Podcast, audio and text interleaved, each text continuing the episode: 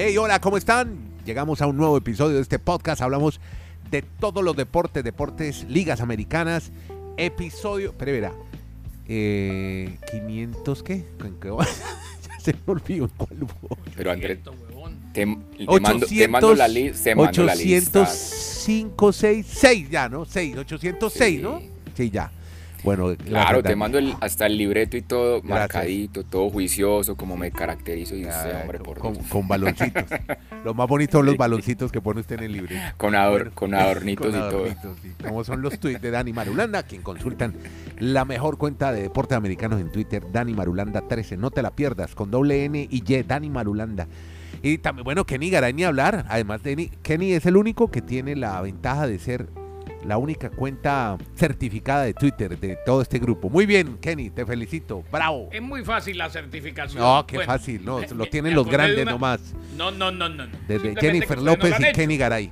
Sí, bueno, ustedes no lo han entonces. hecho. Pero a- ahora que habló de la certificación, me acordé de una época política, ¿de acuerdas? La certificación. Ah, claro, que estamos certificados o desertificados. Ah, bueno, a propósito. Cuando de- nos, cuando nos My desertificaron. My Frechet. My Frechet. Oiga, Samper está de cumpleaños hoy a propósito, el día que grabamos este No, ¿y sabe quién más? Ah. ¿Samper y quién más? Tom ¿Quién más? Brady. Ah, ¿hoy es Brady? Sí, sí, Ah, sí, sí, sí. no lo tenía. 45. Ah, 45 del y, y. Jane Hetfield, 60, el cantante Metallica. O sea, bueno, a, pero- todos, a todos les tocamos el We Wish You. Esa- el que- We Wish You a Happy Birthday. Ah, bueno, muy bien. Ay, ¿sabe quién otro? Tony Bennett. No, qué cantidad de cumpleaños tan buenos. Ese sí le tocó a ustedes, Tony Bennett, ¿o no? Sí, no, y Tony Bennett llegó a cantar con Lady. Gaga, ¿usted sabía? Claro. Casi. Oiga, vea, así ve cómo estoy, ¿no? tiene Sí ve cómo 90 y pico de años ya, señor Bennett. Bueno, Nieto, Entonces. pero bueno, bueno, si usted me compara al señor Serpa con el señor Brady, ¿le parece bueno? Bueno, bueno. hágale No, pues, y no, y de una vez a Tony Bennett. Hágale pues. bueno, entonces hoy No, vamos a todo- hablar. ah, no, pero a todo feliz cumpleaños. Brady estamos tiene- hablando de grandes. 45 Estamos hablando de Brady. 45 años y se No. prepara para una temporada más en la NFL. Eso, hablemos de grandes. El que se prepara es Soto. Ah, vamos a ver qué pasó con Soto, a dónde llegó, porque ayer ustedes nos anticipaban que en esta fecha de cambios, de movimientos en grandes ligas, ya tenemos equipo para la joya dorada de la corona. El señor Soto, ¿a dónde se va? Juan Soto. Bueno, tenemos también hoy Vince Scully. Hoy le hacemos obituario. Lo hace Kenny Garay. El caso de Britney Griner. ¿En qué va? Ya estamos en argumentos finales. Un mexicano la sacó del estadio, estrenándose en grandes ligas. Ya Kenny nos cuenta quién es. Hablaremos de María Camila Osorio, que nuevamente llega a otro torneo, esta vez en Washington, y tenemos ya Mundial 2030. Ayer se candidatizaron cuatro países, entre ellos el de, de donde producimos este podcast. Chile es uno de los candidatos hacerse, ojalá se pueda hacer en el sur de América. Qué bonito sería en el 2030. Países muy futboleros, además los, los cuatro. Sería ya, ser- sería ya la única manera de que Chile entra directo al Mundial, ¿o qué? sí, porque por vía de clasificación. Claro que en el carnaval de dentro de cuatro años, seguramente Chile podrá estar en un mundial. Bueno, entonces empecemos por el señor Soto, querido amigo Dani Marulanda, en su episodio 806. Ya, ya acá acabo de verlo en el libreto. Cuénteme, ¿a dónde llegó entonces el señor Soto? ¿En qué equipo va a jugar la próxima temporada en el béisbol de las grandes ligas? ¿Cómo está Dani en el retiro? Muy bien, Andrés, y antes de reseñar ese bombazo, pues que era esperado, el agradecimiento a todos nuestros oyentes que día a día se conectan al podcast La Sacó del Estadio. Dicho eso, pues era una noticia que se veía llegar, pero la gran inquietud era cuál equipo. Y a la postre la puja más grande la dio el equipo de los padres de San Diego, para encontrarse con amigos pues, de, de su vida como Machado, como Fernando Tatis, y han armado un equipazo los padres de San Diego.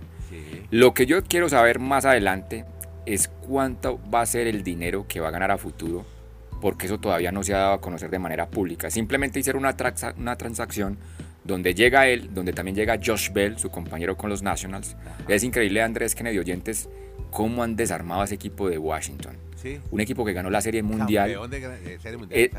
Este equipo ha salido de seis superestrellas que ganaron anillo de campeón con ese equipo en los últimos años. Ya. Y ese era un equipo que jugaba anteriormente en Montreal, los Expos, que tenían yo creo que más afición incluso allá con el paso de los años y ahora en los Nationals son el último lugar de la división este de la Liga ¿A qué hora Nacional. se derrumbó esa obviamente Se franquicia? han desarmado. ¿A qué hora se cayó? Es- es- no sé, los nacionales no son los Marlins de la época, ¿no? Más o menos, exacto. Pero bueno, volviendo al tema de Juan Diego Soto, porque hay que darlo con letras mayúsculas, con entonado acento. Juan Diego Soto, no sabemos exactamente más adelante cuándo, cuándo va a ser el tema de cuánto dinero va a acumular con los padres de San Diego, pero eso sí, este equipo que nunca ha ganado la Serie Mundial, yo recuerdo una muy bien, Andrés, cuando llegamos a Miami, que fue el 98, que lo perdieron con los Yankees, fueron barridos. Padres de San Diego llegaron a esa Serie Mundial, tenían una, un estelar como Tony Gwynn, pero fueron barridos por los Yankees. Veremos si toda esa gente que ha esperado por fin ver los campeones de una Serie Mundial, ahora con la llegada de Juan Soto, pues se motivan y los padres van a ser un contendiente muy difícil para los Dodgers y para el equipo que tengan que enfrentar en la Liga Nacional.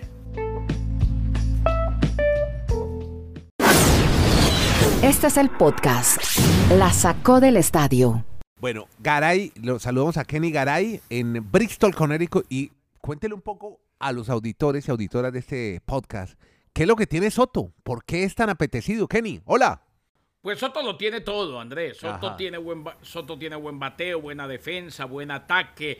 Soto tiene un brazo poderosísimo. En fin, Soto es el paquete completo hoy en el béisbol de grandes ligas. Y llega, bueno. Y Garay, añada- y añádale, perdón, Garay, añádale, perdón, que solo tiene 23 añitos. Es que eso es lo más importante. No, Pero por ejemplo, a ver, Ya está recuperándose Fernando Tatís. ¿Qué tal esa tripleta de dominicanos ahora en San No, Diego? Sí. Fernando Tatís, Manny Machado y Soto. Pero por ejemplo, ¿qué Exacto. ventaja? Por, es que uno ve, yo- pues un observador que empieza a acercarse a estos deportes americanos como yo y aprender de usted, pero me pongo de parte de los que empiezan a acercarse a los deportes a conocerlos, porque uno Ah, dirá, sí. ustedes hablan mucho de Shohei Otani, por ejemplo, ¿por qué no dice uno Otani? ¿Por qué no es, no es Soto, por ejemplo, en este caso? ¿Y por qué los jardineros son tan apetecidos? ¿Por qué los, los, los buscan tanto? Porque generalmente batean. Ya. Y yo me, le atravieso el comentario a Garay.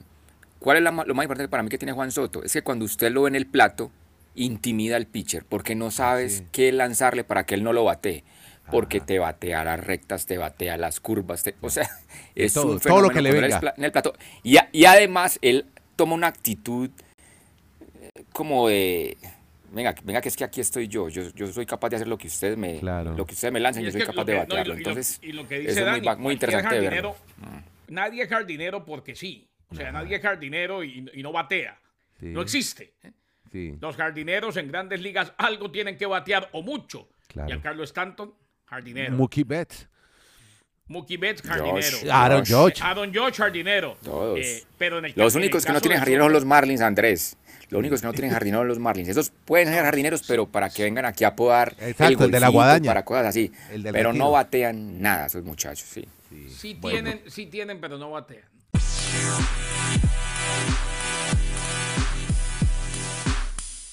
Bueno, entonces, a ver, Garay, mándate con la historia del mexicano que la sacó del estadio en su estreno, en su debut. Y precisamente ahora que hablamos de los nacionales de Washington, precisamente ahora que hablamos de un equipo que, pues, más allá de todo lo que sucedió, ayer terminó desmantelándose, como lo decía Dani Madulanda, antes, y esto nunca se me va a olvidar, a todos un abrazo desde Alaska hasta la Patagonia, desde Arica hasta Punta Arenas, y que no se nos olvide, Magallanes será de primera. Dale, bien. A diciembre No, vamos con la campaña. claro. Hágale. Eso que quede claro. Bien, bien. Eh, y Nieto está pensándolo, pensándolo mucho. A ver, la historia, como dice Dani, es hermosa. Joey Meneses, primer pelotero nacido en México en pegar un home run en su debut de grandes ligas. El primera base, Meneses, de 30 años, 88 días de edad, jugador 143 mexicano en grandes ligas, la desapareció entre el jardín derecho y el central, abriendo la parte baja del séptimo episodio. El eh, lanzador era el relevista Joan López. Fue el tercer turno al bate de Meneses en el juego, después de poncharse en el segundo inning y elevar al lado derecho en el quinto ante Jacob de Grom. En la historia de grandes ligas, desde 1933, en que llegó el primer pelotero nacido en México, Baldomero Melo Almada, ningún mexicano logró pegar home run en su primer turno en la Gran Carpa. Meneses es ahora el mexicano que más rápido pega un home run en grandes ligas. Dejó atrás a Gabe Álvarez, a Gabe Álvarez, el 23 de junio del 98, que lo hizo con los Tigres de Detroit en su segundo juego y quinto turno al bate. Este muchacho nació en Culiacán, se vio beneficiado del cambio que llevó a Juan Soto, que mencionaba Danny Madulanda, y a Josh Bell, a los padres de San Diego. De inmediato fue llamado de AAA al equipo grande, así como hizo historia con su jonrón Meneses, y su historia también al ser el jugador de posición no pitcher, nacido en México, más veterano en debutar en las mayores. Meneses es ahora el jugador de posición de más edad en conseguir su primer home run, 30 años y 88 días. A los 30 años se le dio el sueño de llegar a grandes ligas y ese mismo día la sacó del parque. Estuvo 10 años, 10 años militando en ligas menores. Montes en un bus, corra para acá, dele para allá, no quiero seguir, si sigo, no sigo. Echarle ganas, vamos todos los días a chambear, como dicen los mexicanos. hermosa, Y Dani, por como fin. la de Álvarez, el medallista olímpico, el cubano, que subió en la pandemia. Sí, es que la gente no, no- de pronto no alcanza No, a vislumbrar no lo que es estar una década, una década en ligas menores y que a los 30 años por fin llegues a grandes ligas y ese día que llegas la sacas del estadio. No, qué belleza. Es lo- una situación y este- impresionante este la que ha habido Meneses. Sí. Y, cua- y cuando subes a los 30 años queda claro, y no me deja mentir Dani, que pinta para que no se quede mucho en grandes ligas. O sea, Ah, ¿no? eh, No, probablemente No, no, no. sí. ¿Se retira a los pronto? 30 años lo suben en, en situaciones extremadamente necesarias, como ayer. Sí. Ah, pero no es, no es para quedarse. ¿Dónde Sí, está sí, sí. Álvarez, el que subieron Así los es. Marlins? Claro. Sí, Ya no. Así es. Linda historia. Bueno, mire. Pero le, como- queda, pero le queda el honor en la vida de que lo luchó y que algún día le podrá contar a Ah, sus nietos, a sus futuras, que hizo, después de un recorrido impresionante, lograr su sueño. Hoy estamos con historias lindas de béisbol, historias de película. Y Garay tiene otra ya para el cierre en este capítulo sobre grandes ligas. Y tiene que ver con un grande del micrófono. Murió una leyenda, Garay. ¿De quién hablamos? Más que, más que una leyenda, Andrés murió la leyenda. La leyenda. Muy bien. La leyenda. Vin Scully. Vin Scully falleció a los 94 años. Voz de los Dodgers de Los Ángeles. Cualquiera que haya escuchado béisbol, sobre todo en la época del transistor, amaba los relatos de Vin Scully, que estuvo 67 años, 67, como la voz de los Dodgers de Los Ángeles. Claro, empezó, ¿sabe dónde? ¿En En, dónde? Brooklyn, cuando eran los Brooklyn Dodgers. Ah, mire usted. O sea, él narraba en Brooklyn, nació en el Bronx, narraba en Brooklyn con los Brooklyn Dodgers y se mudó a Los Ángeles con la franquicia en 1958. Fue locutor en 25 series mundiales, narró 25 series mundiales, barbaridad. 20 juegos sin hit, 12 juegos de estrellas. Estuvo brevemente en la Marina de los Estados Unidos antes de comenzar su carrera como locutor en 1949. Estuvo también narrando fútbol americano. El famoso, la famosa jugada de The Catch en la NFL la narró. Se pase de Joe Montana. Comenzó a transmitir los juegos de los Dodgers en 1950 con Red Barber y con Connie Desmond. Se convirtió en el más joven en transmitir un juego de serie mundial en 1953, cuando a los 25 años reemplazó a Barber para el clásico de otoño entre los Dodgers y los Yankees de Nueva York. Está en el Salón de la Fama, ganó el premio For Freak otorgado anualmente por el Salón de la Fama del Béisbol por servicio meritorio de los relatores o locutores de béisbol en general y fue nombrado en el 82 el mejor comentarista deportivo de todos los tiempos por la Asociación Estadounidense de Comentaristas Deportivos. Esto fue en, mil- en el 2009, en el 82 ingresó al Salón de la Fama. Ese es Vince Scully, murió a los 94 años. Uno de los que le hizo un homenaje e inmediatamente publicó en el Twitter fue Jaime Jarrín, voz en español de los Dodgers, Sí. que está en su última temporada. Puso el ecuatoriano, murió el arquitecto de mi carrera y uno de los hombres a quien más le aprendí. Solamente me queda decir que descanse en paz y nos veremos pronto, publicó Harry.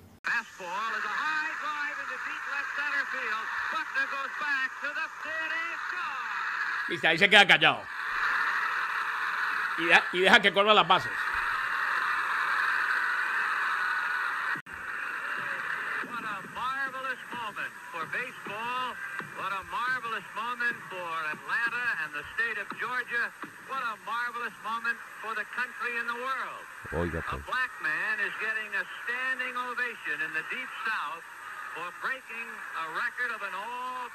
Baseball idol.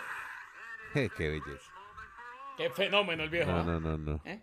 El momento Ahí grande es- para ahí el mundo, como- dice. eh, esa fue la manera de él, de hacerle pistola al racismo, porque lo dijo con una elegancia. ¿eh? Sí, muy bien. Qué bien. Porque Scully. ahí estaba rompiéndole el récord a Babe Ruth. Chao, se oye el fondo y se ve, y se ve porque en ese momento la gente se tira al diamante a correr las bases con él, dos fanáticos en Atlanta. Ahí está el video. ha- habla del estado de Georgia, ¿no? Del estado de Georgia. es un- Claro, porque dice aquí en el. Deep South, aquí en lo más profundo del el sur, o sea, en donde sur. más, raci- donde más racista La es el gente de país. pie. ¿eh? La gente, La gente de pie aplaudiendo a un hombre de color sí, que le quitó, le o sea, lo que no podía decir era, se lo quitó a un blanco, Sí, magnífico. que sobrepasó a uno de los grandes de todos los tiempos. Se Qué lo quitó bueno. a Ruth. Garay nos hizo caer en cuenta que este señor fue el más joven en transmitir una serie mundial de béisbol con solo 25 años de edad. Y le voy a preguntar a mi amigo Garay. Garay, ¿usted estaba por los 25 o 26 cuando usted transmitió su primer Super Bowl? 26 años, fue en el 26 99. añitos. Bueno, Bueno, Lo, mismo, lo mismo que Scully. sí señor, 26. 26 bueno, años. Yo aquí nos vamos a dar hoy como coba todos. Cuando yo tuve la oportunidad de estar con Álvaro Martín, también tuve 26 años cuando transmití el Super Bowl. Pues lo que Ah, pasa es que la gran diferencia es que yo fue uno, yo fue, la diferencia fue que yo fue, fue uno y despedida. Cambio Garay se ha mantenido en el tiempo cada vez más brillante en sus relatos. Uno- ¿Y sabe, Garay, por qué me recuerdo eso? Uno y despedida porque se devolvió. Eh, eso, eso fue. Garay, pero eso venga, fue, ¿sabe? eh, ese Sí. Super Bowl fue los Raiders y los Buccaneers de Tampa, el que relató con Álvaro Martín Dani allá en San Diego. En un estadio, en un, est- un estadio que ya ni existe, que un, ex- un estadio que ya fue demolido, el Qualcomm Stadium.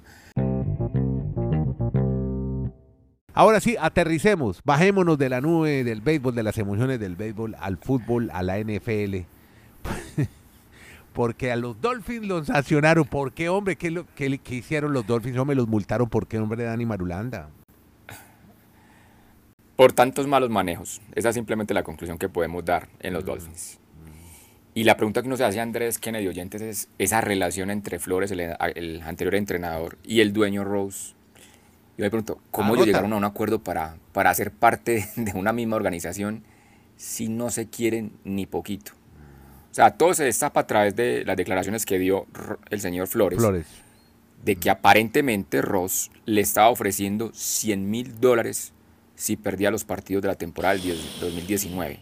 Gravísimo. Aunque eso, la, aunque eso la investigación de la NFL no lo llega a comprobar, queda simplemente entre palabras, aunque ya entrevistaron a Flores y Flores dijo, esto sí es real. A mí Pero- me parece lamentable que la NFL no haya acusado al señor Ross por esta situación. O sea, él sigue en la, indaga- pues, en, en la herida, Sí. haciéndola más, más grande Sí. en esta situación. Lo que sí multaron a los Dolphins es que lo que sí comprobaron es que el, el entrenador, el entrenador no mejor, el dueño, tuvo reuniones previas con Tom Brady y con Sean Payton.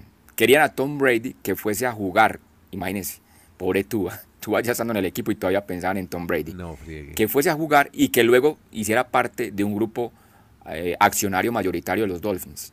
Y a, y a Sean Payton, que era el coach de los Saints, pues lo querían llevar como el nuevo entrenador cuando fuesen a sacar a Flores. El problema es que hay unas reglas muy específicas en la NFL que para usted poder tener contacto con personas que quiera llevar a una organización, tiene que llamar o tiene que no tener ya ningún contrato vigente con algún equipo. Y ni Tom Brady ni Peyton cumplían esos requisitos y por eso un millón y medio de dólares de sanción para Ross, el dueño de los Dolphins, 500 mil dólares de sanción para el vicepresidente de los Dolphins, el señor Bill, o sea, es una cifra de 2 millones. Yo recuerdo que en el 2007 el mundo se escandalizó cuando a Belichick lo multaron 500 mil dólares Sí. por las los grabaciones de la Ah. banca a los Jets. Ah, no, los balones fue muy barato, no. Esto fue peor, cuando filmaron la banca de los Jets para saber qué jugadas iban a hacer en el año 2007, que curiosamente ese año 2007 los Patriots terminaron invictos la temporada, que perdieron el Super Bowl, simplemente fue el único partido que perdieron, después de que quién sabe cuántos partidos pudieron utilizar el mismo mecanismo y por eso les impusieron una multa a ese entrenador de 500 mil dólares. Ahora 2 millones de dólares a los Dolphins y lo más duro para ellos, perder selecciones de draft. El año entrante pierden la primera ronda y en el 2024 no pueden seleccionar en tercera ronda jugadores que pierden por esa situación que se saltaron la ley, o sea, se saltaron la norma, lo que estaba escrito la dirigencia de los Miami Dolphins. Bueno, en fin. Lo siento, hombre, Dani. No andan bien las cosas en el No, tema un- administrativo. Bueno. Queda claro lo, lo disfuncionales que son los equipos de Miami, a excepción del Heat. El, Heat El que único que saca la Sí. cara en organización es el Miami El Heat. Miami Heat. Los demás son un circo Sí, sí, Sí, total. desastre. Le cambio ahora, le cambio de frente para que me hable de Britney Griner, Kenny Garay. ¿Cómo va el tema? Porque ya usted nos informa que están en los argumentos finales. ¿Qué pasará con la basquetbolista de la WNBA detenida en Rusia? Pues le cuento, Andrés, que los argumentos finales son mañana. volvió a la corte Britney Griner. Mañana entonces los argumentos finales, alegatos de clausura, closing arguments, como lo quieran llamar. Durante la audiencia, la última que tuvo, los fiscales llamaron a un experto estatal en narcóticos que analizó el cannabis encontrado en el equipaje de Greiner. Su defensa presentó a un especialista que cuestionó el análisis, alegando que tenía fallas y no se ajustaba a las reglas oficiales. El juicio entonces se reanuda mañana, programadas las declaraciones finales. TJ Quinn de ESPN se espera un veredicto y una sentencia el viernes, según lo que dice TJ. Eh, el viernes tendríamos entonces ya veredicto y sentencia. Si es declarada culpable, podría enfrentar 10 años de prisión. A medida que avanza su juicio, la administración de Biden se ha enfrentado, recordemos, a una creciente presión pública para que la liberen. Ajá. Así pues, que pendientes porque el viernes tendríamos veredicto, mañana los argumentos finales en el caso de Britney Griner. Yo creo que en Estados Unidos muchos están diciendo que la cambien por Nancy Pelosi. ¿No? La Pelosi que estuvo en Taiwán. ¿no? Tanta igual, Mm, hermano, Ay, provocando al planeta está entero. calentando el parche, como a dicen mí sí me algunos. gusta, Ay, a mí sí me gusta que esté, a mí sí me gusta que vaya a Taiwán, porque es que, eh, ojo, y, y lo digo rápido. Garay, pero, Garay, pero al, Garay, pero al son de qué, al son de qué, como dice a veces un meme, al son de qué fue allá. ¿Por qué no, por qué no hicimos Provocando a escándalo los cuando fueron? ¿Por qué no hicimos escándalo las veces que fueron congresistas hombres, por ejemplo? Es que no es la primera Venga, vez. antes de Pelosi, venga, venga, no, no se me queden en Pelosi. Podcast La Sacó del Estadio. En Twitter, arroba La Sacó Podcast.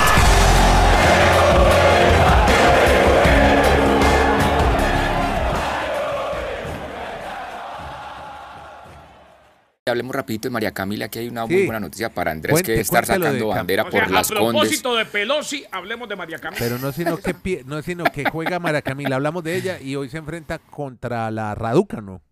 Pero yo me imagino que usted ya tiene bandera en mano, que está saliendo por las Condes, corriendo Porque toda le ganó la a Sofía provincia. Kenin. Hasta, Por eso. Sí, le ganó a Sofía Kenning, que aunque muchos no lo crean, ella ganó el abierto de Australia en el año 2020. pues sí, importante victoria. cuando no había arrancado la, cuando no había, no había arrancado la pandemia. O sea, el último Grand Slam sin pandemia lo ganó esa chica de Estados Unidos que ha tenido unas lesiones muy graves y que estaba volviendo a la lesión. Incluso en este momento está fuera del top 400 del ranking WTA, pero María Camila le ganó en sets corridos, jugó muy bien. Y lo más importante es que María Camila tenía cinco partidos consecutivos perdiendo en primera ronda. Y por fin vuelve a ganar, por eso yo creo que hay mucha felicidad, sobre todo de usted Andrés, Claro. de volver a ver a María Camila que está entrenando ya con la gente de IMG. Exacto. Ya hay un entrenador francés con ella Ah, y bueno. esperemos que eso la vuelva a, catapult- a catapultar Sí. al top 40 más adelante del ranking de la WTA. Eso sí, le va a tocar, como usted está mencionando, con la Raducanu, con Emma, la británica, que también ya ganó un abierto de los Estados Unidos, un torneo de Grand Slam, y que actualmente es la número 10 del ranking mundial. En ese torneo que se juega en la capital de Estados Unidos, en Washington. Bueno, gracias a Dani Marulanda, Kenny Garay, Kenny en Bristol, Dani en el retiro. Yo soy Nieto Molina, hacemos este podcast diario. Estamos en cualquier plataforma de podcast. Se llama La Sacó del Estadio. Gracias por suscribirse para crear la comunidad, por oírlo y compartirlo. Que la pasen bien.